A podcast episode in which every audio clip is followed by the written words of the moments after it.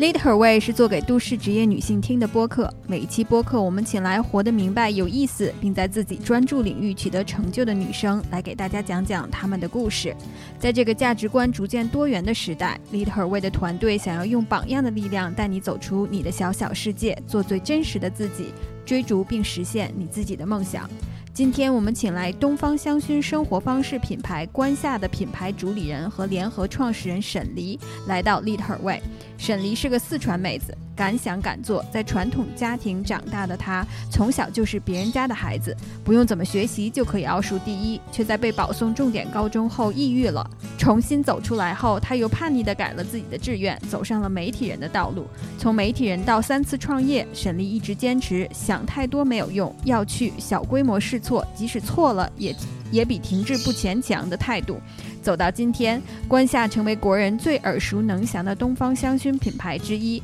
关夏在北京、上海地标位置建立了两家线下店。沈黎说，他脑子里其实也经常会有两个小人，一个自信的告诉他勇敢前行，一个是那个不自信的自己告诉他前方危险重重。一路走来，自信的小人却总是能够赢。嗨，你好，沈黎。今天特别感谢你能够来到 Lead Her Way 的播客，来给大家讲一讲你自己的故事。你能不能先给我们的听众朋友们简单介绍一下你自己呢？啊，你好，谢青。你好，Lead Her Way 的听众朋友们，我是沈黎，我是关夏的品牌主理人，也是一个在生活方式领域的连续创业者。我连续创业了，做了自己的三个品牌。然后在做品牌之前呢，我是一个呃媒体人。大概在十二年前，十二年前我在时尚芭莎做专题编辑，然后在十二年前呢，正好是中国时尚媒体呃鼎盛时期的一个尾部，然后我非常有幸的赶上了那个时代，所以说在在那里供职。然后我们这个杂志呢，当时有三个板块，呃，有时装板块，有美容板块。有专题板块，我做的就是专题板专题板块的这这这部分的一个工作。然后我的同事呢，呃，他们都非常喜欢研究，像是时装啊、美容啊，还有就是社会专题，包括名人明星、艺术。然后我从那个时候开始呢，我研究的，我喜欢着重去研究，呃，报的选题呢，大部分都呃会喜欢和生活方式相关。比如说那个时候，呃，在十几年前，中国还没有人用什么香氛啊，还有香薰的时候，呃，我就开始在做一些选题，把国外的一些品牌，包括像是什么，呃，Jo Malone 啊，Diptyque 呀，像这些的一些内容，通过媒体来报道给国内的一些观众。可能在那个时候，我就一直潜移默化的，呃，在研究这些美好的一些生活方式，包括呃鲜花。包括我会去探访住在北京、上海郊区的一些设计师啊、艺术家朋友的家，看他们是如何认真的生活、认真的做好每一餐每一饭。所以说那个时候，我可能就跟当时的同事关注的一些重点就不太一样了。呃，可能这在当时给我埋下了一些很重要的影子，我后面的生活方式创业，呃，做了很多很多的铺垫。慢慢慢慢，我就变成了当时在时尚芭莎的一样这样的一个生活方式达人。比如说买什么香氛产品啊，买什么家具啊，我们的同事会问我。所以说后来我我就开始懵懵懂懂的觉得我应该去做一个自己的品牌。所以后来就慢慢慢慢摸索，做了自己的鲜花品牌，后来又做了果汁品牌，到现在做了自己的香薰。东方香薰生活方式品牌，呃，关夏是从二零一八年开始筹备的。为什么做关夏呢？是因为我一直在生活方式这个领域，呃，进行呃自己的一些探索嘛。然后二二零一八年从上一个项目结束之后呢，就遇到了我现在的合伙人，也是关夏的创始人，他刚从。他刚从上一家跨境电商公司出来，然后他比较厌恶了做一个非常快速、非常高效的、非常快速、竞争非常激烈的这样的一个行业。他希望慢慢的把心沉下来，他希望找一些志同道合、能慢慢的去做一件和时间做朋友的呃一帮人，去做一个这样的一个慢品牌。后来他找到了我，呃，我呢又是在这个行业里积累了很多很多年，呃，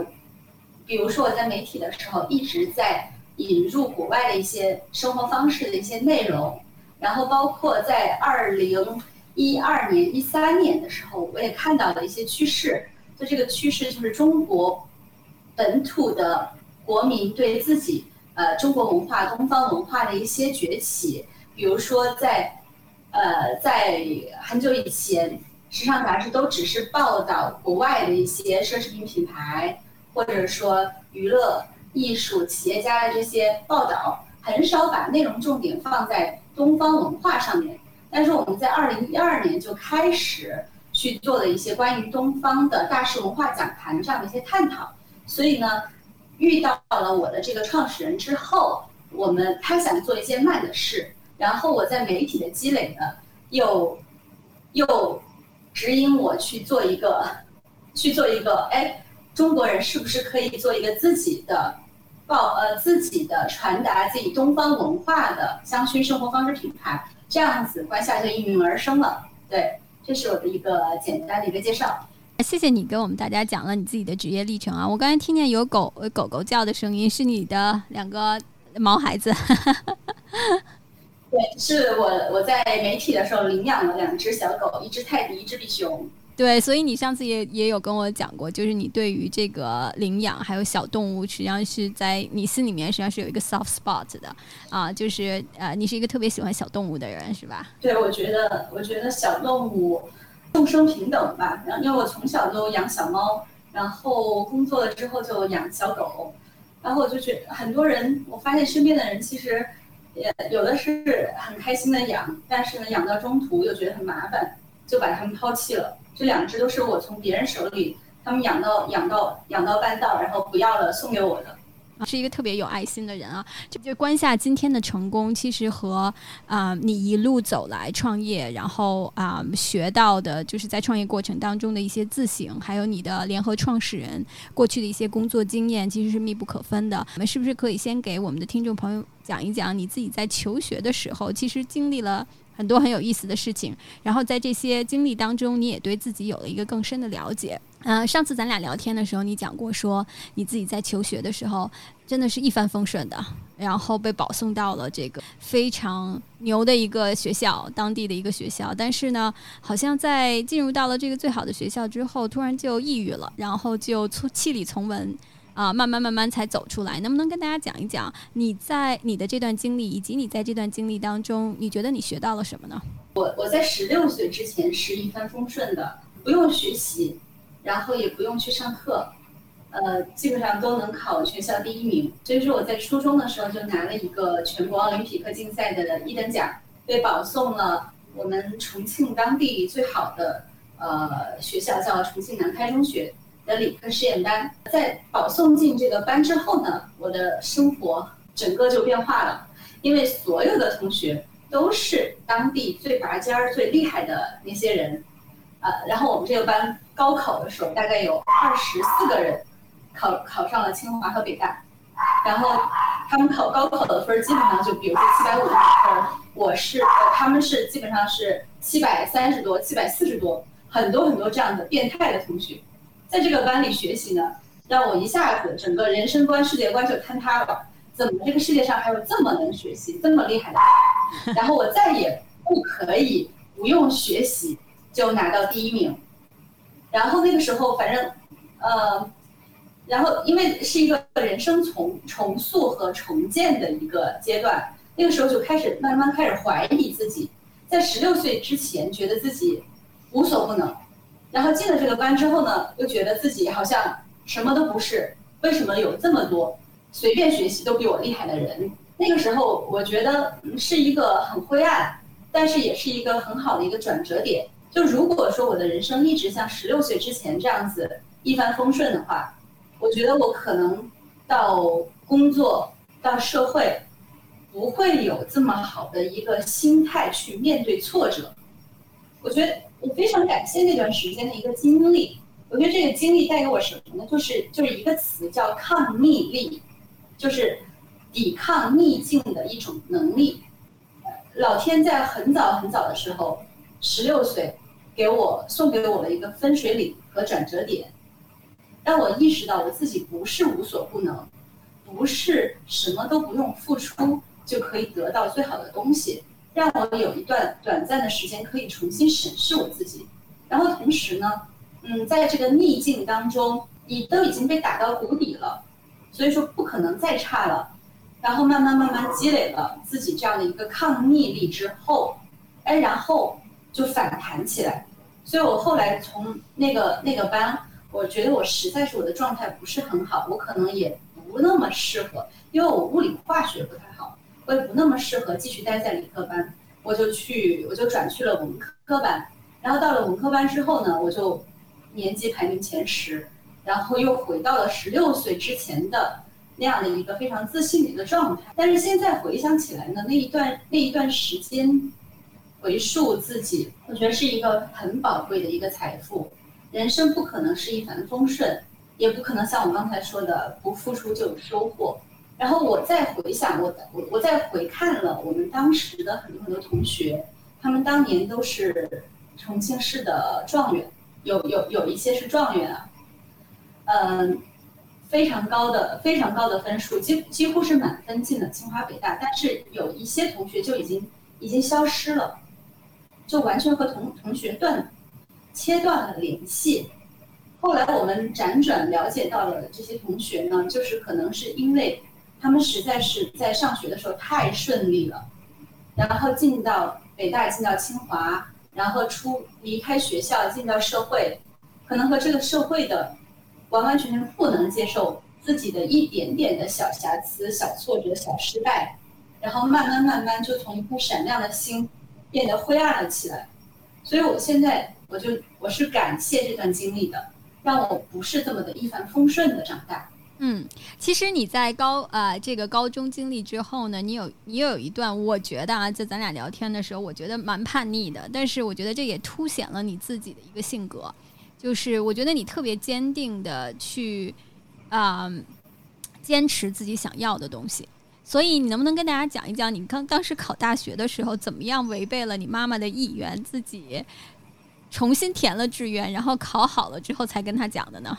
哦，对，我上次跟你说了，我就是呃在家里填志愿，跟妈跟父母商量，他们呢建议我学财经，学金融。因为我我们家都是非常传统的家庭，我父母都是公务员，我父亲是医疗系统的，我妈妈是教育系统的，然后我的兄弟姐妹呢，因为是一个很大的一个家族，然后整个家族大概有，一百五到两百人这个样子，一到春节可能三层楼，每层楼都坐满人，然后在吃饭，在聚餐，在打麻将，然后呢，我是非常不喜欢这种。就是大家族、大家族的这样的一种互相的牵绊的，我就从小就觉得我想要，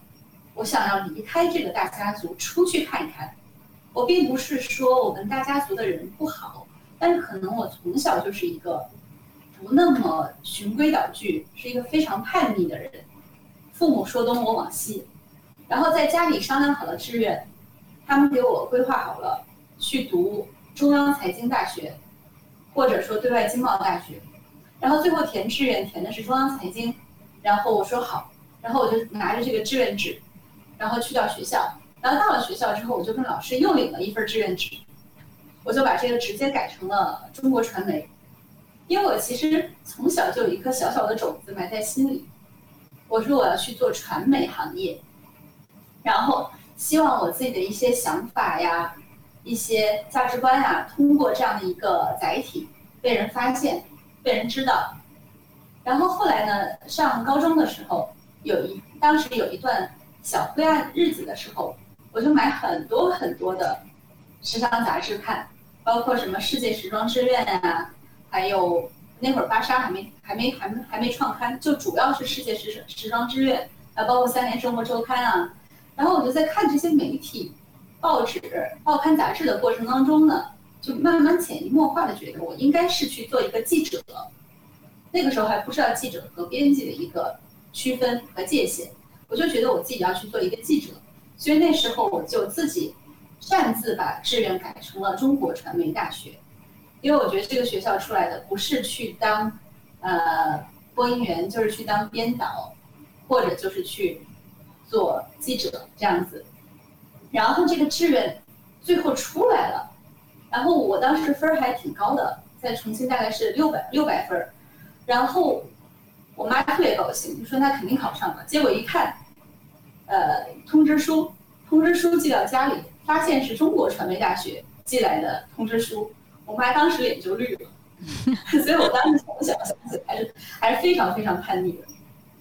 对你当时啊，到了传媒大学之后，那。大学毕业了之后，我觉得其实当时也有很多很多的这个选择的道路啊，可以去电视啊，可以就是电视媒体啊，然后也可以去一些啊广播媒体啊，或者说甚至可能更多的其他的这种媒介的选择。为什么当时会选择进入时尚杂志这个行业呢？当时进入时尚杂志的时候，有没有一些什么样子的曲折，或者说就很顺利的就进去了呢？呃，也是很顺利，就是我因为很多师兄师姐还有同学都在。中央台、北京台实习，我觉得做一个电视民工和女性电视民工实在是太辛苦了，就经常是熬夜熬到半夜，大概三四点，灰头土脸的在那个机房剪片子。然后我不知道为什么那个时候我就从来没有想过要去电视台，然然后可能就是因为我小的时候就一直看时尚杂志。然后觉得把哎，觉得这个咋还有这样的一份职业，可以与与美为伍，然后可能就是那就是这些潜移默化的一些积累，就告诉我，就是说你要去媒体，但是不要去新闻媒体，你要去时尚媒体。所以呢，当时呃我们在上大学的时候，有三个时尚媒体比较比较出名吧，一个是。呃，世界时装之愿就是那个 L，还有就是 Vogue，还有就是芭莎。然后 Vogue 和芭莎，呃，Vogue 当时是在上海，还没搬到北京来。然后芭莎时尚集团的总部是在北京，正好我毕业的那一年，呃，时尚集团第一次开始在北大、还有人大、还有北师大、还有传媒大学这几个文科类的院校。开展了那个管理培训生的招聘计划，因为在这之前，很多那个师兄师姐去时尚杂志的话，都要经历非常非常漫长的实习生的生涯，甚至甚至实习三四三四年才能够转正。但是我正好那年毕业，研究生毕业的时候遇到了这样一个管理培训生计划，然后就大概是从三千人当中选了十四个人。经过三轮面试，这样子层层层层递进，然后最后拿到了这个 offer，所以说我觉得还是还是挺顺的，没有经历什么太多的挫折，可能就是冥冥之中老天直接就指引你进入这个行业吧。所以你进了这个时尚杂志媒体之后啊，当时也给了你一块非常，我觉得是其实非非常挑战的一块业务啊，去做专题，因为一般呢在媒体里面可能大家。刚入职的时候，都是先从跑一些比较小的这种的直接对口的行业开始做起。做专题实际上是非常挑战这个整个呃编辑和记者整个对于这个选题的选题的这个掌控力掌控力的，然后是需要有很多的这在社会上面的。你认识很多的人，然后能够去确保这个采访能够顺利的进行。所以当时那么年轻，给了你专题这样子的一个领域，你会觉得你当时的心理这个心理过程是什么样子的？就是会不会觉得说，哎，我我怎么能我怎么能胜胜任得了这个呢？还是说你就觉得说，哎，这个是一个很好的机会，我就要去挑战一下？当时有没有遇到什么样子的挫折呢？我是一个在职场上或者说是在社会上。一进入的时候，完全不会给自己设边界的这样一个人，没有什么没有什么畏惧感，所以说刚刚苏芒宝弄到专题组的时候，他就说我知道你想做，先从美容开始，因为小女孩嘛，先鼓捣鼓捣那些呃漂亮的美妆，拍一些漂亮的大片儿，其实是很好的一个职业入门的一个选择。但是我觉得你是从传媒毕业的，然后你文笔还不错，我我觉得你一定要去专题，去做一些和人文相关的一些报道和职业。然后我刚刚开始入行的时候是一个初生牛犊不怕虎的一个状态。我刚刚进芭莎接到的第一个选题就是去报道上海世博会，上海世博会这样的一个大的专题。应该我记记得没错的话是二零零九年，在二零零九年之前。就是芭莎专题组是没有建立任何和像这些博览会、世博会这样的一些呃资源上面的一个嫁接和联系的。然后我自己就买了一张机票飞到上海，然后找到了当时组委会的组委会的主任叫于主任，然后于就直接找到他说明来意，然后和诚意之后呢，这个于主任非常好。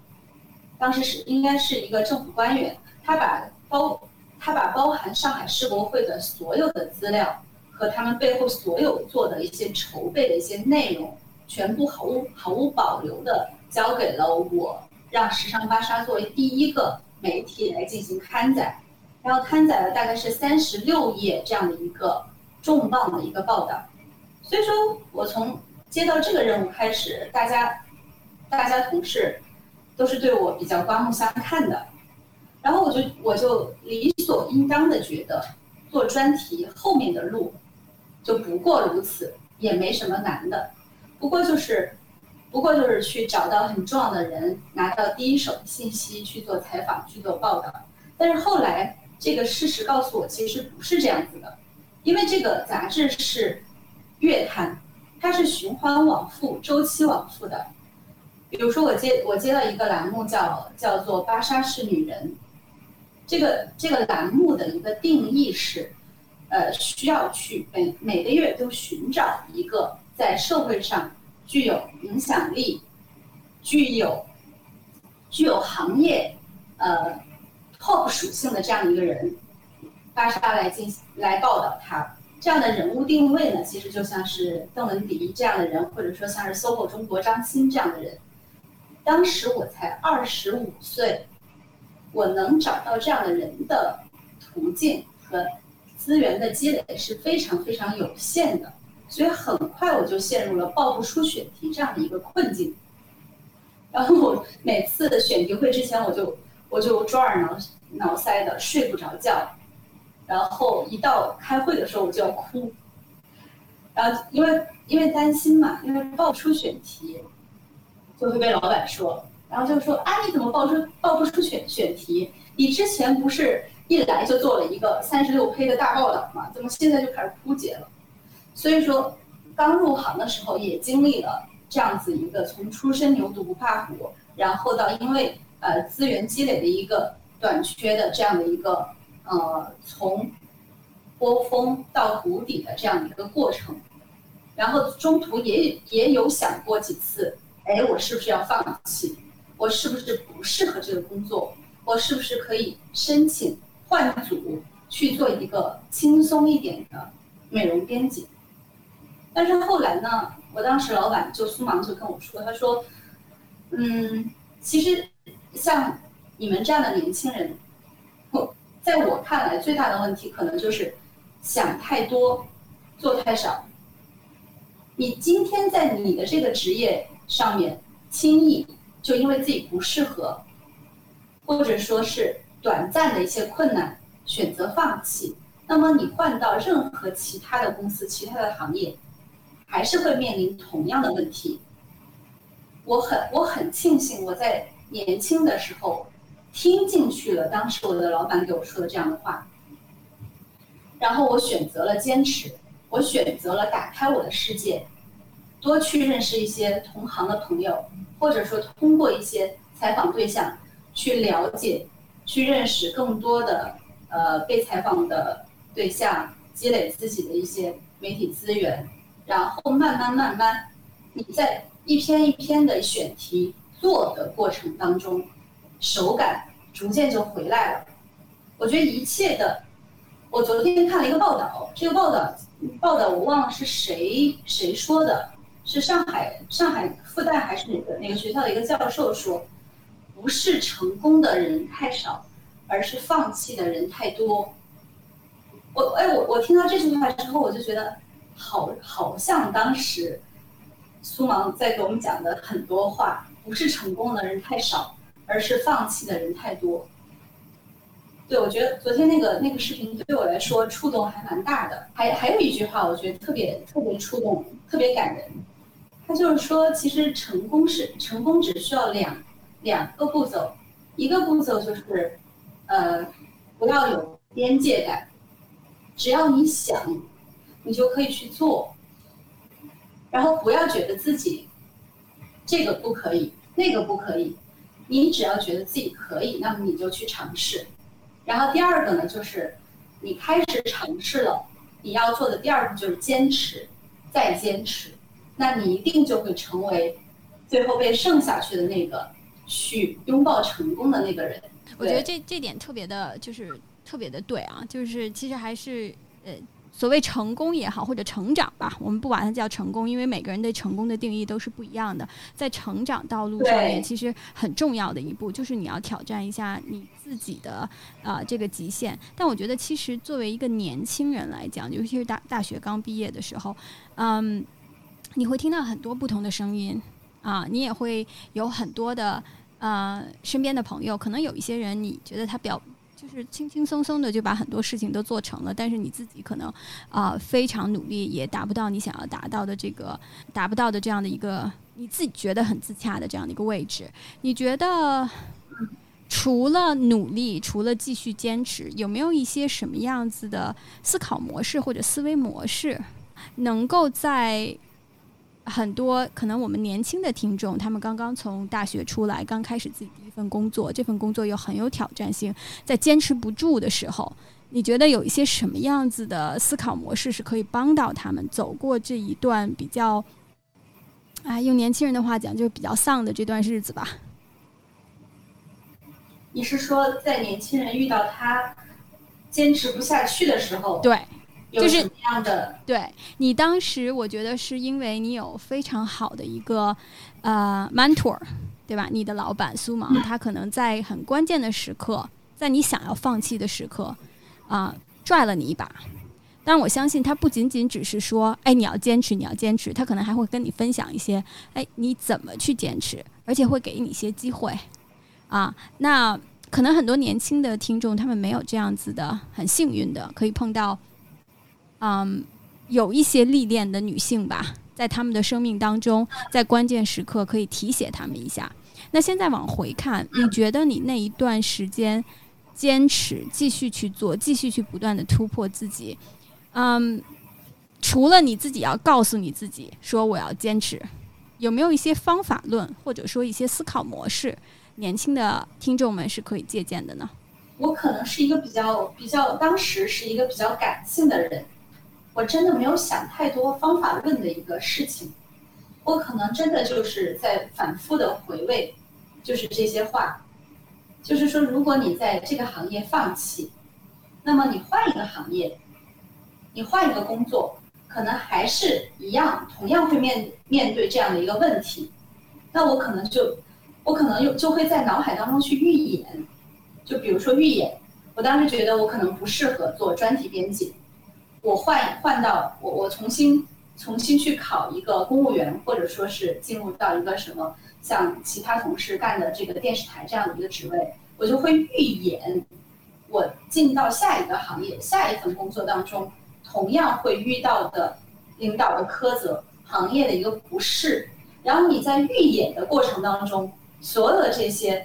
困难险阻，就直接在脑海当中把我这个。想放弃的想法给扼杀了，我就会从这个预演的场景当中走回来。走回来之后呢，我再分析我现在遇到哪些哪些问题，我应该怎么去重新画思维导图，去逐个击破，逐个的去解决它。比如说，我现我在媒体上，我我做专题，我现在缺的是缺的是被采访对象，那么我应该怎么去？解决我这个资源短缺的问题，那我就去多找同行问，多找同事问，我就拉着我的老板多聊，我应该如何的增进自己的、改进自己的这个呃，改进自己的局限性，然后寻求他们的帮助。我觉得在这个坚持的过程当中，有很多很多呃，要逐一的去解决和击破的一些问题吧。可能其实还有一个问题啊，我觉得。挺有意思的，因为很多女孩子，特别是年轻的女孩子，她们可能有很多的闺蜜，都是跟自己年龄差不多的大学的室友啊等等的。啊，有的时候，当女孩子她们在人生当中或者职业职职场道路当中遇到一些困难或问题的时候，她会第一个想到说我去找闺蜜去倾诉一下。但是其实有的时候闺蜜是可以给你很多情感上面的一些支持的，但是可能很难去在一个更高的位置上面。更，嗯，就是经历丰富的这个层面上面去给到你一些方向性的指引，但是我觉得你当时不管说是你很幸运也好，当然我并不相信幸运是平白而来的，我觉得这肯定是你自己的努力工作和你很优秀，让啊苏芒这位老板是很赏识你，所以他才会花了，因为上次咱们俩聊就花，我觉得他其实是花了很多的心思和时间在你身上。啊，来帮助你走出了你当时进入职场之后的第一个小低谷。嗯，其实我挺想替年轻的这些听众们问一问，嗯，你有没有特别注意的去，或者说特别的啊想这件事情，就是怎么样能够在你的身边去，嗯，建立起来这样的一个支持的网络。那在这个支持的网络里面，可能有一些是朋友，在情感上给你很多的支持，无论你怎么样，大家都全嗯 a hundred percent 的接受你。可能还会有一些是自己的导师，人生的职场上的啊，还会有一些其他的人。我不知道你有没有嗯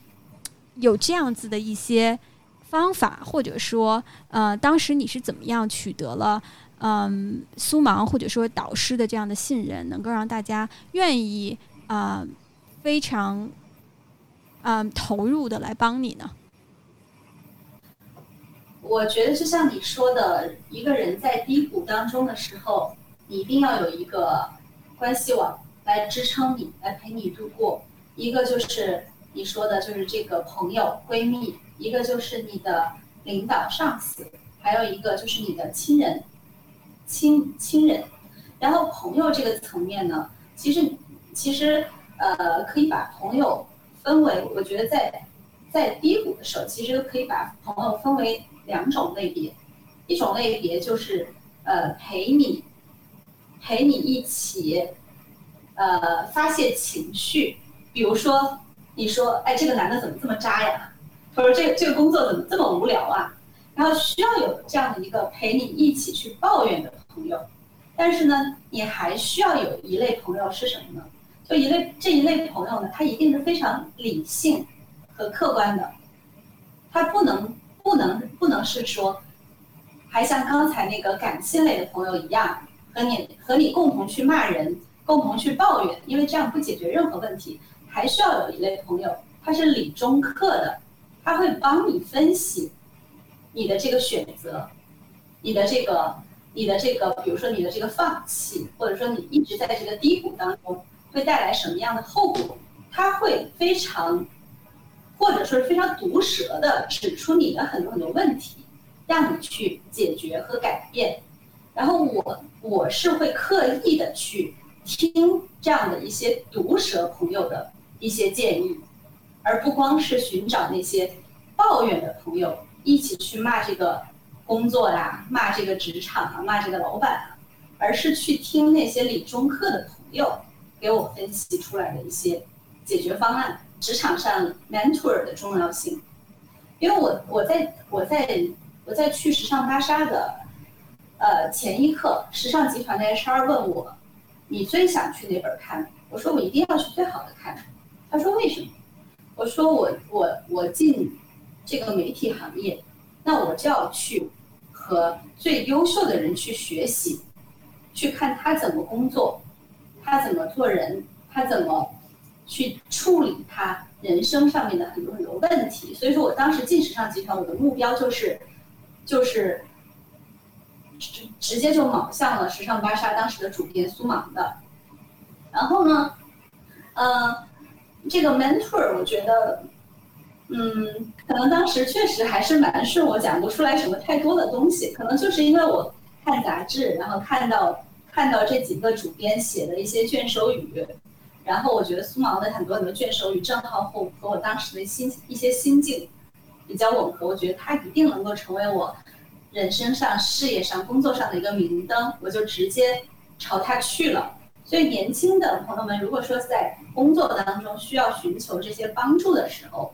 我觉得可以通过一些嗯社交媒体呀，或者说通通过一些朋友的介绍啊，去寻找一下你脑海当中你觉得应该向谁去学习学习这样的一个模板和范本。然后呢，也可以非常敞开的去跟他讲你的一些困惑，你遇到的一些问题。我觉得大部分比你年长的优秀的人都会。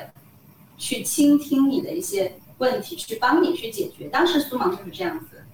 比如说我当时我的选题报不出来，我的资源的短缺，他都会毫不保留的把他所学习到的、他所拥有到的都给到我。其实是非常重要的啊，就是在尤其是呃我们的女性听众在二十多岁的时候，在我觉得二十多岁可能是人生比较迷茫的时候，你从大学出来了，象牙塔出来了，一切都要靠自己，所以是不是可以去找到你觉得比较嗯和你和你的认知和你的这个嗯对于生活的理解呃比较一致的这样子的 mentor，能够在关键时刻去帮你帮你一把，其实是一个。我们所谓的带引号的捷径的，但是可能维持啊这样子跟 mentor 的关系，也要看你是不是真的努力再去，真的想要去变好。嗯，我觉得在我们进入到你，我觉得对，我觉得在我们进入到你下一个就是连环创业的这个环节之前，其实，在二十多岁大学刚毕业之后，你还经历了一段感情上面的挫折，让你我觉得是人生观、价值观有了一个有一个改变，这也为你之后。一些在呃工作上面以及对自己的认知上面，嗯，奠定了一定的基础。能不能跟大家讲一讲，就是你所谓的这个带引号的人生至暗时刻，就是你当时和嗯，就男朋友对你的背叛是怎么样改变你自己对于自己的一些理解和对于人生的一些看法的呢？嗯，我在我二十七岁的时候。呃，谈了一场很刻骨铭心的一个恋爱。然后呢，呃，在这之前呢，我其实其实是有一点恋爱脑的，就觉得恋爱至上。然后呢，我觉得大多数女孩子都是这样子的。对，我觉得觉得很，我会遇到很多很多年轻的女孩，我们公司的女孩都是这样子。但是我觉得，如果不是事实，血淋淋的事实，教给你很多。上给你上很多课的话，我觉得恋爱脑永远都不会从当时的那个困境当中走出来。我就是二十七岁的时候和一个谈了大概四年的一个男朋友，我突然我从那个巴塞尔表展，巴塞尔表展回来，然后无意当中翻他的微博，发现了他他已经和另外一个女孩有很长很长一段时间的一个联系了。我当时整个人生就。整个价值观都坍塌了，因为在在那之前，我是做好和他要走入婚姻的一个准备的。然后我我也觉得我们，我我的未来一定是我和他的未来，一定要有他的这样一个未来。但是从从这次坍塌了之后呢，中间发生很多事情，呃，中间发生很多很多事情也不好在这里非常详细的给他解剖出来。嗯，我才发现其实，恋爱恋爱脑没错，但可能错的是，一个女孩把恋爱放在人生当中的这个比例，一定要调试到非常非常合适的一个位置。比如说这之前，我觉得我和他的恋爱，我和他他的未来，是我整个的人生，可能高于事业，高于我自己。高于其他很多很多的东西，所以在这样的一个背叛的当时，我整个人是非常灰暗的。现在想起来，我觉得就跟一个怨妇跟祥林嫂没有什么差别，每天睡不着觉，需要到闺蜜家和她手拉着手睡着，手拉着手才能睡着，因为我觉得我闭上了眼，闭上了眼睛之后，整个脑海当中都是自己自怨就是自怨自艾的那种状态，非常糟糕，我自己都不爱自己当时的那个自己。这个事情呢，我觉得我通过了大概一两个月想通了很多事情，就是一个一个恋爱有恋爱来来到了你的面前，或者说一个你非常心动的人来到了你的面前，我觉得这是非常美好的东西。但是呢，呃，如果说你把它放在你的人生当中太重要的位置，让你过不去的话。我觉得这就是很大的很大的一个问题，所以在这两个月，在这两个月中间呢，我想通，很他突然给我打醒一个事情，一件就是该重启的时候就要重启了。过去无论他再好，无论他和你曾经像一个亲人那样子在你生命当中的一个存在，但是在他离开的那一刻，他就是离开了。不要眷恋过往，因为浪费的是你自己的时间。然后再一个就是刚才我说的，就是恋爱，恋爱脑是很好的事情，但是不要把它放在你人生当中太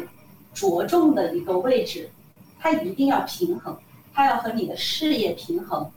它要和你的呃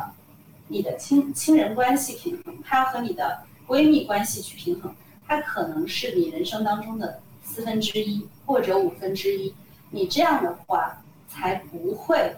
被很多很多东西所击垮。我觉得这个对于年轻的女孩子其实特别有用的，就是，嗯，怎么样去怎么怎么样去啊平衡各个方面的呃这个这个比例的分配。其实，嗯，有的时候你真的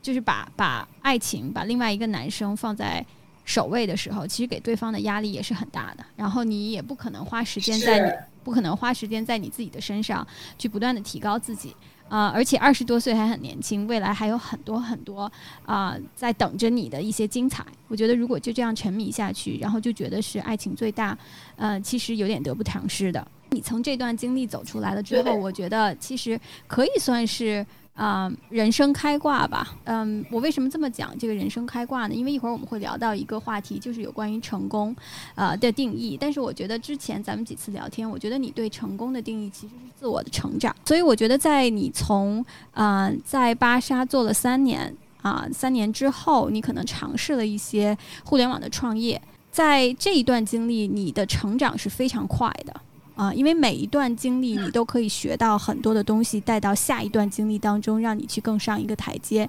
你能不能跟大家讲一讲，就是怎么样从芭莎过渡去开始了创业？而且这些创业，就像你刚才在刚一开篇的时候跟大家介绍，你其实是一个对美特别有这个感知的人。那周围的朋友也都经常会去问你一些。呃，有关于选择一些美的这些家居产品啊，或者说其他的一些产品的这样的意见，嗯，所以其实你的这些创业也都是跟美相关的，能不能跟大家讲一讲这几段经历呢？以及你在这些最重要的是你在这些经历当中，你学习到了什么？你对自己的认知有了哪些提高？嗯，创业其实一个是一个非常非常大的一个偶然。呃，在二零一二年的时候呢，嗯，有有两个天涯的副总裁和一个产品总监跑到时尚大厦楼下来找我，是朋友介绍的。然后他说他们想做一个时尚导购的论坛，呃，就像就像那个美丽说蘑菇街那样子。然后呢，正好正好呢，他们朋友推荐了我，就是说他们必须找到这样的一个在。女性时尚领域上面的一个人，他们才能组建起这样的一个完整的团队。然后后来我被这两个人的真诚所打动了。我说，反正其实当时在时尚，因为在媒体嘛，其实也不用天天坐班，也有很多很多的时间可以去去尝试一些新的事情。那么我就说我尝试一下，和这两个人看一下，到底什么是创业，什么是互联网。然后我们就一起。去做了一个叫“明星衣橱”的 APP。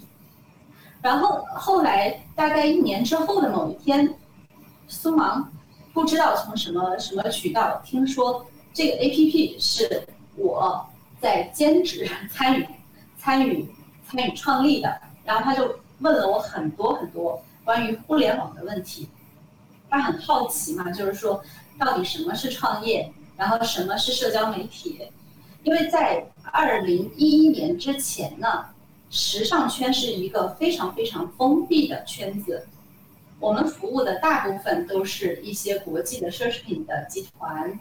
帮他们去做创意、去做内容、做选题，要么就是去报道国内的呃娱乐圈、时尚圈，还有艺术家、企业企业家、企业家圈这样的一些内容，很少会把关注点放到互联网上。当苏芒从一个渠道当中听说这个明星衣橱是我参与创立的时候，他就很感兴趣的来找到我，因为呢，当时他也在做一个布局，嗯，美版的 Vogue 一个编辑出来做了一个呃时尚导购时尚导购电商叫 Net-a-Porter，然后可能那正好是一个传统媒体转型。然后互联网大潮开始侵袭全国各行各业的一个转折点，所以苏芒当时也想去，呃，尝试在集团内部去重新做一些除了传统媒体之外的一些新的尝试。所以说，他说：“哎，那沈凌，我们可不可以一起去尝试做一个中国的 n e t a Porter？” 但是后来呢，因为因为内部创业很多资源的一些匹配啊，或者说是。呃，人员的一些架构的一些问题，这样的一个内部创业其实是呃很快就终止流产了。然后后来苏芒姐其实就带着我去拜访了很多很多互联网的一些 leader，包括雷军啊，包括周鸿祎，包括当时 Elon Musk 来中国，我们都去拜访他们，就是去探索呃传统时尚媒体的一个新的一个转型方向。然后从这些人身上呢，学到了很多很多东西。就比如说雷军，他一定是一个赛道论，就是他要做一个行业，一定要选择一个天花板特别高、赛道特别大的一个行业。就比如说他做手机，中国有十三亿人，然后多少人会买手机？那一定是一个完全 amazing 的一个领域。但是我跟苏芒回来了之后呢，就想我们会的东西是关于美好。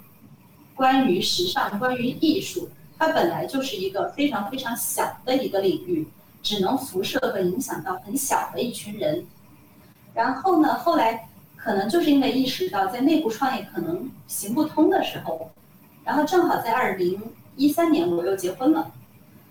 然后我就可能就想自己静下心来去探索一下，我到底适合做什么，我到底能做好什么，这样这样一个可能性。当时。嗯，当时先生也非常支持我，就是说，那你自己从可以从媒体出来，去探索一下你到底，呃，可以开始一个什么新的事业。然后我就，呃，因为当时呃生活很稳定，然后生活比较幸福，就开始呃研究家居生活方式，如何在家里让自己待得更舒服，待得更好。就比如说，天天在家里去插花，然后每天每一周都会去花市里面去买很多很多漂亮的花，然后自己回来研究如何什么如何把这个花插的特别漂亮。所以呢，当时就当时就觉得，哎，那如果我有这个需求，那我是不是可以把这样的一个服务，也可以，呃，这样的一个美好和服务。送配送到更多的有这样需求人的家里，所以说当时我就从媒体离职，和当时芭莎的另外一个同事一起创立了这个诗集这个品牌，就是最早中国最早的做每周配送一束鲜花到家里到办公室这样的一个模式。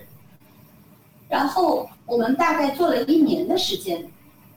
我在这一年的时间当中呢，学到了很多，因为在这之前我是一个媒体人，媒体人呢，他其实是整个产业的最后一端，别人把品牌做好，把产品做好，把渠道铺好，然后需要以这样的一个媒体帮他产生很好的创意和内容，然后最后的创意内容呈现到呃消费者的眼前。但是我在做诗集这个鲜花品牌的一个过程当中呢，我真真正正了解到什如何做一个品牌。做品牌其实就像，就像开始重新，呃，重新构造一个明星一样，他应该穿什么样的衣服，他应该怎么样，他有一个怎么样的说话、写字的一个风格，他应该哪些事情可以做，哪些事情不可以做，他的新媒体的构建，他的。呃，整个产品包装的构建应该是怎么样的一个统一的行为准则？我们叫它 VI 体系。这是我在媒体完完全全没有积累的一段经历和经验，所以说我在诗集的时候就比较顺利的从媒体人转型成为了一个品牌人。然后，呃，这个诗集呢，很快，其实第一个月我们就大概做了两百万的销售额。实际上是还比较比较比较有反馈的这样的一个事情，但是后来呢，因为我们这群人不太懂经营，不太懂市场，所以说很快到一年一年多的时候，我们就发出工资来了，整个团队就很很被动。后来我就想，那我还还要再去学习，我还要让自己有更多的可能性。所以后来这个品牌，呃，因为这个品牌的整个调性和形象比较好，就卖给了那个当时入金波的果麦文化，他很喜欢这个品牌，就他很喜欢这个诗集这个名字，他们就拿去去做了，他和他的太太赵子琪他们一起去做了明星读诗的这个项目，然后这个转这个当时当时卖出去之后呢，我就在想我的下一步应该干什么。呃，我懂媒体，我懂内容和创意，我现在懂做品牌。但是，如何如果做一个呃完整的品牌人，我还需要学习的是如何做市场。因为比如说，就像刚才我跟你说的，我第一个月我就做了大概两百万，但是我这两百万是我在媒体这么多年六七年的时间积累下来的一些明星朋友、设计师朋友。这样的一个个朋友，在他的朋友圈子里分享，或者说发微博，帮我产生的一个瞬间的人品或者说人脉资源的一种爆发，但是无以为继。后来我就我就加入了当时很火的一个呃 detox juice，就黑 juice，呃当时国内最好的一个呃轻断食果蔬汁品牌叫黑 juice。作为市场合伙人这样的一个身份加入，然后在这里我又大概待了两两年两年的样子，我就我就在这里把我之前在媒体和诗集学到的东西，在这个品牌当中运用，然后同时又又在这个品牌呢又学到了很多作为一个市场 leader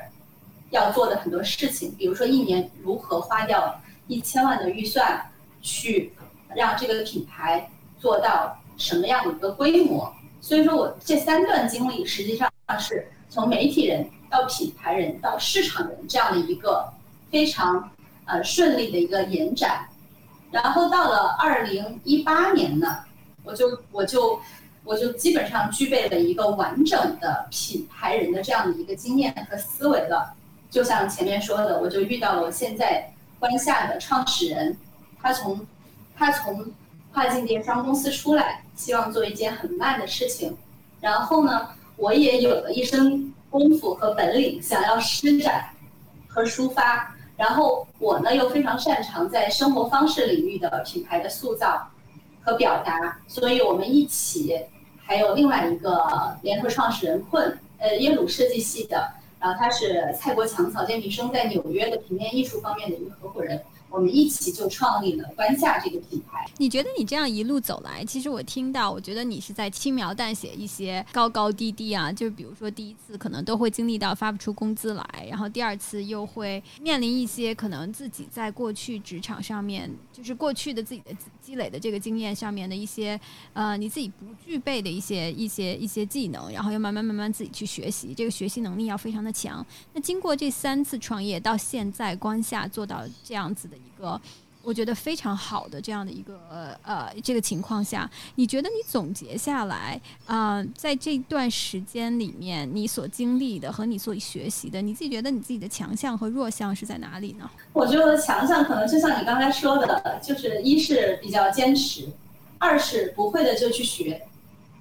就一定不给自己没有给自己设任何的边界，因为我觉得我不会的东西太多了。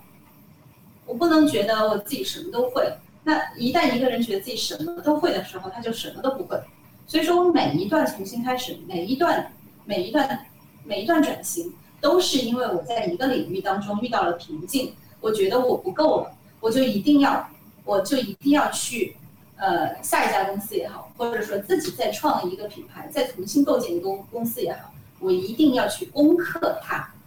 不不设限的去攻克它。我觉得，在这个社会当中，其实大家聪明都是一样。聪明其实到最后，你会发现，身边的人其实都差不多。最重要的在于，就是你到底给自己留多少的可能性。可能恰巧我就是那个给自己留了很多很多可能性，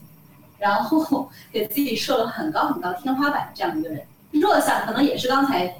强项当中的其中的一部分，学到一定程度的时候，就自己变成了一个领域的小专家。就比如说我我我我们当时当时那批传统媒体人，呃，我算是从传统媒体过渡到新媒体，把微信公众号的整个的内容创意、运营规则掌握得很好的一个人。但若但是也会。不由自主的，有时候有小小的一些自满情绪，觉得自己就已经很好了。然后一旦遇到这种情绪的时候呢，就经常会，经常会自己给自己一脚，另外一个自己跟自己说：“你不过如此，你还要去打破。”所以说，就经常是强项弱项，强项弱项，自己在那样很分裂的斗争和交割。啊，我觉得上次其实咱们两个人聊过，你你说你从小长到大，你脑子里面都是有两个声音一直在在不同不不停的这样的去去交谈的啊，一个声音呢就是告诉你自己说你一定能行，那一个声音呢可能就会说，嗯，哎，是不是不行？那你其实是一个通过不断，你是一个通过不断去做。然后呢，不断慢慢了解自己的强项、弱项，自己的一些呃适合做什么，不适合做什么。你可能经历了大概五年的时间来把这个这个东西梳理出来。可能有有的一些人呢，呃，有的一些我们的听众朋友呢，他是没有办法去。放放弃自己的一些工作，呃，放弃自己现在的这个轨道，然后跳到一个新的轨道，说我不断的去尝试，不断的去尝试，去啊了解自己的强项和弱项啊，了解自己到底是谁，了解自己的这个这个能力到底是在哪里。所以，嗯，我觉得你能不能跟大家讲一讲，就是说，呃，怎么样能够让自己更好的去了解自己？那么了更好的了解自己，对于你再去在职场或者创业上去做这个决策的时候，有哪些帮助呢？我觉得我自己经常会给会跟自己说一句话：如果说你去做这件事情，你根本连了解你自己的机会都没有。小人儿，一个小人儿觉得自己特别自信，一个小人儿怀疑自己到底行不行，一般都是那个。觉得自己特别自信的一个小人赢了，因为这个小人一一一直都会告诉那个不自信的小人说：“你一定要去做，你才能知道你到底适合什么，不适合什么，你到底有什么样的边界感，你到底有什么样的可能性。”这也是我经常在公司跟我们公司的小女孩说的，经常说的一句话：不要怕，因为你错就算是错，也不。也比踟蹰不前好，就跟和两个人合伙一样。比如说两个人合伙，他的股权是五五分，然后然后这两个人一直都在因为争对错而不去选择一个公司前行的方向的话，那么这个公司就一直会停停步不前，浪费很多很多时间。哪怕只听其中一个人的往前走，然后先错错了回来，这个时间都不会被浪费，因为你已经有踩坑的这样的一个经验和教训了。你下一次再走，你会避开掉这个坑。嗯，我觉得，嗯，继续，对，啊，你说，我觉得这个对于年轻女孩子其实非重非常重要的，其实不要犹犹豫豫就去做嘛，任何一段经历都不会被浪费。对，因为你只有做了，你才知道什么是对的。你不做，只在那儿想。因为我遇到太多，就只就自己问自己：哎，我到底适不适合这份工作？我到底适不适合这份行业？很多很多，到现在什么都没做成的一些孩子，我觉得最痛心的就是他一直在问自己到底适不适合。问着问着，时间就过去了，他的人生也被浪费了。嗯，嗯，现在说回到关夏，你正在做的这个品牌，我觉得任何一个品牌从无到有出来呢，都是一个表达自我的过程。啊，你对于关夏的表达，其实也是你之前做的两个品牌的一个积累。嗯，在现在此时此地啊，此刻，啊，这个时间点上面，你正在做关夏，你觉得你希望通过关夏这个载体去表达你自己的什么呢？我觉得我我要表达我自己对于无用之美的一些看法吧。嗯，我觉得东方东方人才能做好东方人记忆当中的一些香气，比如说我不知道你是哪里人啊，上海人应该是上海应该有他从小的一些闻到的一些记忆，比如说白玉兰、春天，然后路边都会有一些老奶奶在那儿卖。别好的四个白玉兰穿成的那个小配饰，你可以别在别在身上。然后北京的秋天，颐和园有非常非常多漂亮、非常多香的、很香、很有意境的金桂从红墙上面飘下来。所以，我们做关夏的一个表达，其实是想把这些和东方人相关的情节和呃记忆。通过这样的一个载体，给它呈现出来，所以我们当时就做了这样的一个东方生活方式香氛品牌。我给它定义是一个无用之美，它能够通过这样的一个香气，能触及到唤唤醒你很多的记忆上面的一个共鸣和感受，可以让你的生活变得更加的有仪式感。很有意思啊！你觉得在做品牌的这个过程当中，对你来说过程重要呢，还是结果更重要呢？那一定是过程。首先，关下关下，比如说我做关下，它不是一个资本会追逐的一个赛道，它的想象力呢，肯定也不像是呃做大众消费品，比如说像是喜茶、元气森林，还有泡泡玛特这么的 amazing。所以说，我们既然选择做这样的一个与时间为伍的这样的一件事情，我们就做好了，在很长一段时间都要去享受过程的这样的一个准备。我给你分享的一个例子，就比如说，我是觉得香，它能够唤醒，呃，人的一些记忆和情感，或者给予人一些治愈和感动的力量。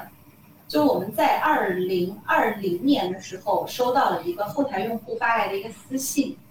就是武汉的一个父亲，武汉刚刚解禁解封，然后他在朋友圈发了一个，他说我收到我的女儿从北京寄来的昆仑煮雪的这瓶香，它就像是武汉刚刚解封春天刚刚解封的这一天，春天来了，冰雪融化。一切都会变得更好，所以我们在做的过程当中得到了很多很多用户传来的这样的一个正向的一个反馈，就让就这些正向的反馈就告诉我们，哪怕你慢点儿，没有什么，呃，像是其他品牌那样子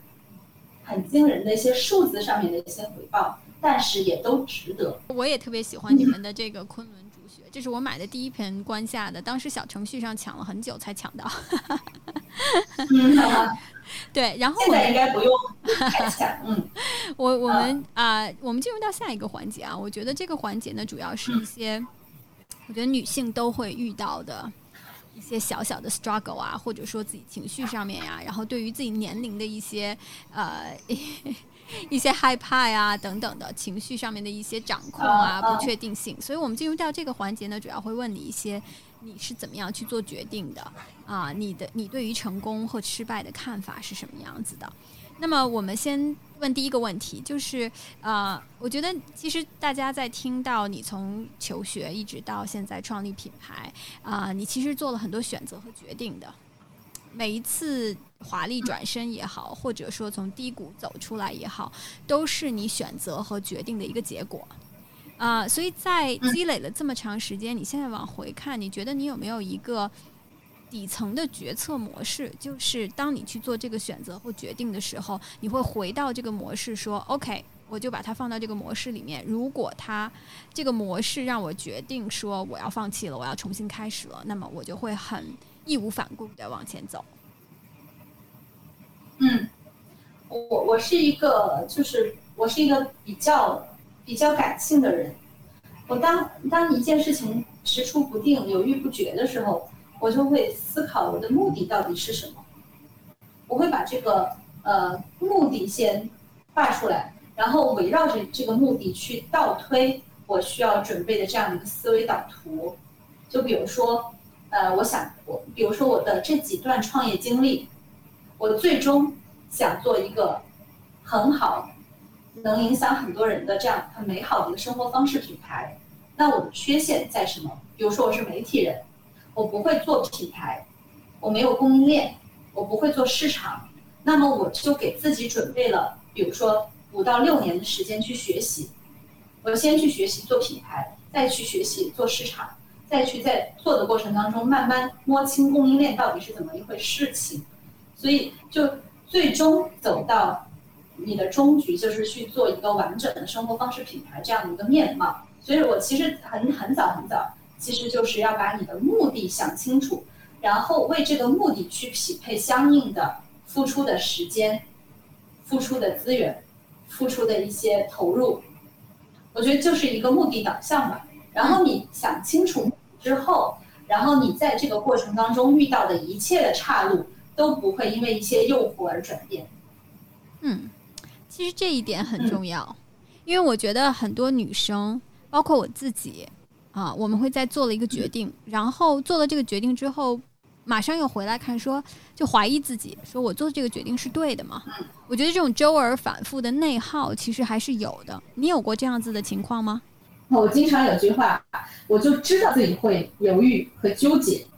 为了战胜这个犹豫和纠结的小人，我就会自己跟自己跟自己说：“干了再说，不要想后果。”就这样一句话，把自己的那个犹豫不决、纠结的这个小九九给它摁下去。因为犹豫其实很浪费时间的。是的，嗯嗯。所以你的底气来自于哪里呢？为什么你就会觉得说，哎，反正我就去做了嘛？你觉得你这个底气是因为从小就？啊，奥数第一名，上了最好的这个高中，然后大学也很顺利。大学毕业之后也进入到了你自己心仪的这样子，是这样子的一个这个底气是来自于你多次多年的成功的构建呢，还是啊？你觉得反正失败我也见过了，最低谷我也经历过了，能怎么样呢？这两个这个底气是来自于哪个方面呢？呃，我觉得这个底气可能来源于。无知者无畏吧，对，没什么可失去的也，嗯，就有什么可失去的呢？就比如说你做一个决策，那嗯，都是很很喜带来的一个后果，其实都不会有什么吧。我是这么，因为我是射手座，我是一一个，呃，可以就按我们的方言说是既吃不忌胆的人。就疗愈疗愈力可能只需要一晚上，第二天就好了。所以啊，作为一个作为一个三十 plus 的女生啊，你对年龄有焦虑感吗？没有。为什么呢？我觉得，嗯，首先，我觉得可能是长期从事媒体行业带来的一些，嗯，价值观上面的一个正向引导吧。因为当时做媒体的时候，就经常在做一些选题，比如说人生任何时候都不晚，然后把别人的一些，呃，很励志的经历，通过自己的一些消化放到，呃，杂志上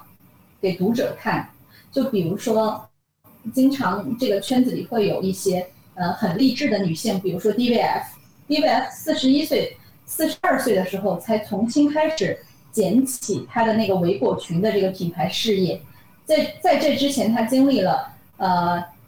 几次离婚、得癌症、破产，但是他又从他又能够重新清零开始，再包括包括像贝儿王这种，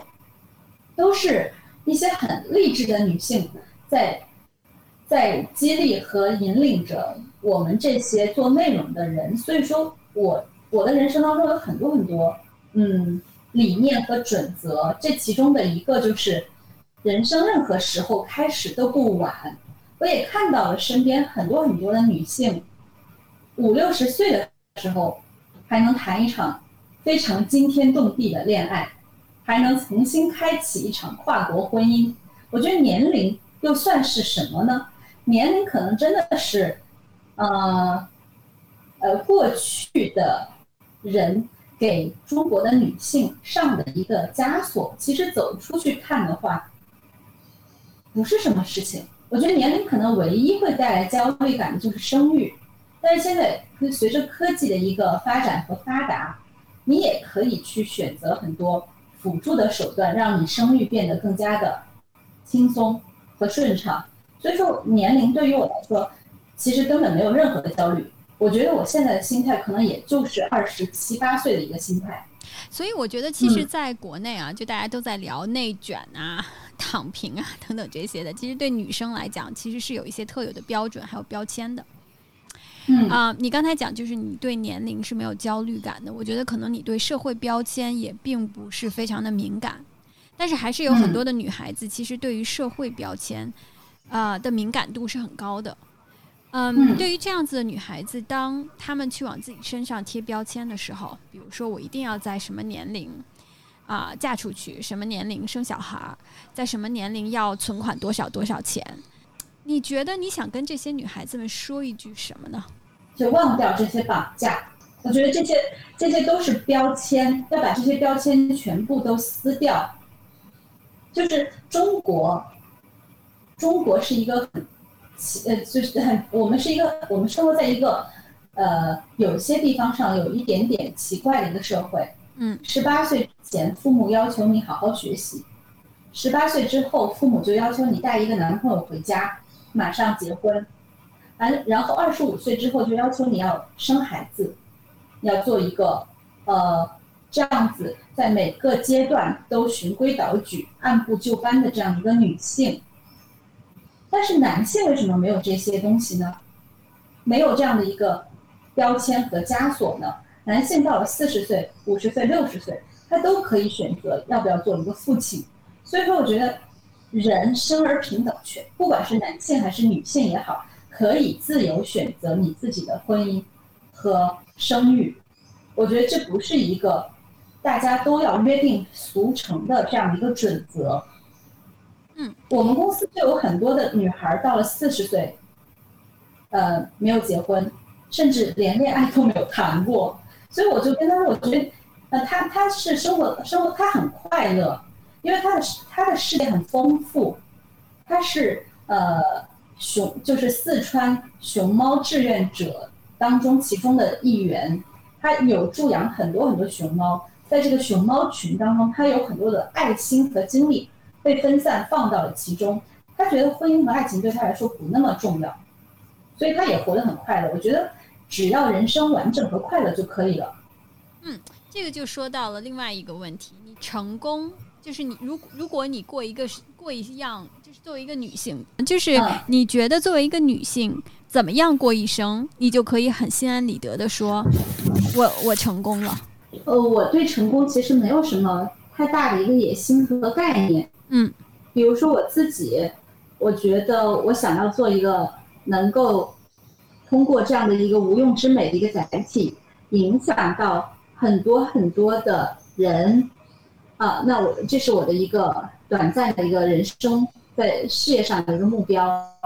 那么在其他上面的一个目标，我觉得成功其实可能就是你有足够的一个呃足够的一个能量和影响力，去影响到更多的人吧。比如说对于我来说，我可能呃未来我会放很多很多精力和时间去做动物保护这样的一个事情，因为我从小就养猫猫狗狗，我觉得在中国猫猫狗狗的命运实在是有一点点。没有被公平的对待，很多人对会对养狗的人或者说小狗会有有色眼镜，我觉得，呃，扯远了，所以我觉得成功可能真的就是有足够的实力和能量去可以比较广泛的去影响到更多的人，这是我对成功的一个定义。你会，因为我觉得世俗观念上面，大家很多女孩子对成功的定义实际上是人生标配，啊，比如说一定要有两个孩子，然后老公呢很体贴、很恩爱，啊，自己也有自己的事业。你对这方面有很执着的追求吗？还好，因为我可能这方面还算比较顺顺畅吧。嗯，呃，因为家庭也比较幸福，先生也比比较支持我。做我想做的一切，但是唯一可能就是我们也没有说是一定要在什么样的时间节点上去呃生儿育女，我们都是比较顺其自然的这样的一个家庭。但是我觉得这些呃，我觉得这些是这些是基础吧，它不是不是一个标准的一个关于成功的一个定义。那么我们下面再聊一聊失败，就是我觉得可能失败更能让。让让人认清自己，而且也可以从失败当中，啊，有很多的学习到很多的这个对未来的道路都非常有益的一些经验。你有没有一些或者一个你觉得最刻骨铭心的失败，它彻底的颠覆了你对于事情的看法？嗯。我我可能最刻骨铭心的一个失败，就像就是我刚才跟你说的，就是十六岁进了那个魔鬼的班级，然后在这之前呢顺风顺水，随便考就就能考全校第一，然后在这个班里被被按在地上无情的摩擦，然后让我认清楚了这个世界上原来还有这么多优秀的人。对，我觉得可能就是那段时间是我。人生当中最灰暗、最失败的吧，但是在在这样的一个很灰暗、很很自己认为最失败的一个岁月，正好是积累了我刚才跟你说的，就是抗逆境、面对逆境的一种能力，让让我的呃进入社会变成了一个心态非常平稳的这样一个人，因为因为这个逆，因为这样的一个逆境，因为。曾经面对过这样子非常非常谷底的一个失败，所以说面对任何的失败都觉得不是问题了。嗯，啊，如果你可以跟大学刚刚毕业的自己说一句话，你会说什么呢？就是再放轻松一点，再去多多，再去多玩一下，多去体验你年轻的这个世界很多精彩的部分。嗯，不用那么着急。嗯。OK，我们进入到最后一个环节啊，这个环节呢就是一些很快的问题啊，你不用 take it very seriously，你就可以啊很快的给我一些答案啊。第一个呢就是如果有一块广告牌，世界上几个亿的人都可以看到，嗯，你可以在这个广告牌上面写任何的话或者画任何的图形啊，你会在上面写什么画什么呢？领养代替购买，会把会把流浪狗的照片放上去，写领养代替购买。OK，如果你可以带三本书到一个孤岛十年，你只可以带这三本书，意味着要不停的重复看。你会带哪三本书呢？呃，一本是《少有人走的路》，这个系列特别好，我想推荐给大家，因为这是我在呃我失恋的时候，或者说我遇到挫折的时候，我一定会重新开始看的一本书，因为它会重新让你建立对生活、对自己的一种认知和自信。还有还有一套呢，是白话本的《资治通鉴》，因为我始终觉得，呃，人类，我们这个时代的人类是非常，呃，人类几上几千年，比如说中国人五千年的历史当中非常渺小的一个个体。那如果说你遇到一些什么样的问题的时候，你可以把自己放在很漫长、很漫长的一个历史长河当中去，以史为鉴。所以说，一个是心理学书籍，一个是历史书籍，可以让你对自己有一个重新的认知。你最值得的一百元的投资是什么？为什么呢？嗯，在大学的时候，在自己租的房子小区门口买了一只买了一只颤颤巍巍、瑟瑟发抖的一个小狗，然后把它养到了今天。哇哦，好棒！如果告诉大家两件事你坚持每天都做的话，超过了十年以上，你会有哪件有哪两件事是你坚持做的呢？呃，一件事呃认真认真洗脸护肤，然后这样让你每天都觉得自己会状态会很好。然后再一件事情就是运动，然后做普拉提。让自己可以找到自己身体的一些极限和柔韧性。嗯，你最崇拜的女性是谁呢？呃，可能可能我暂时没有，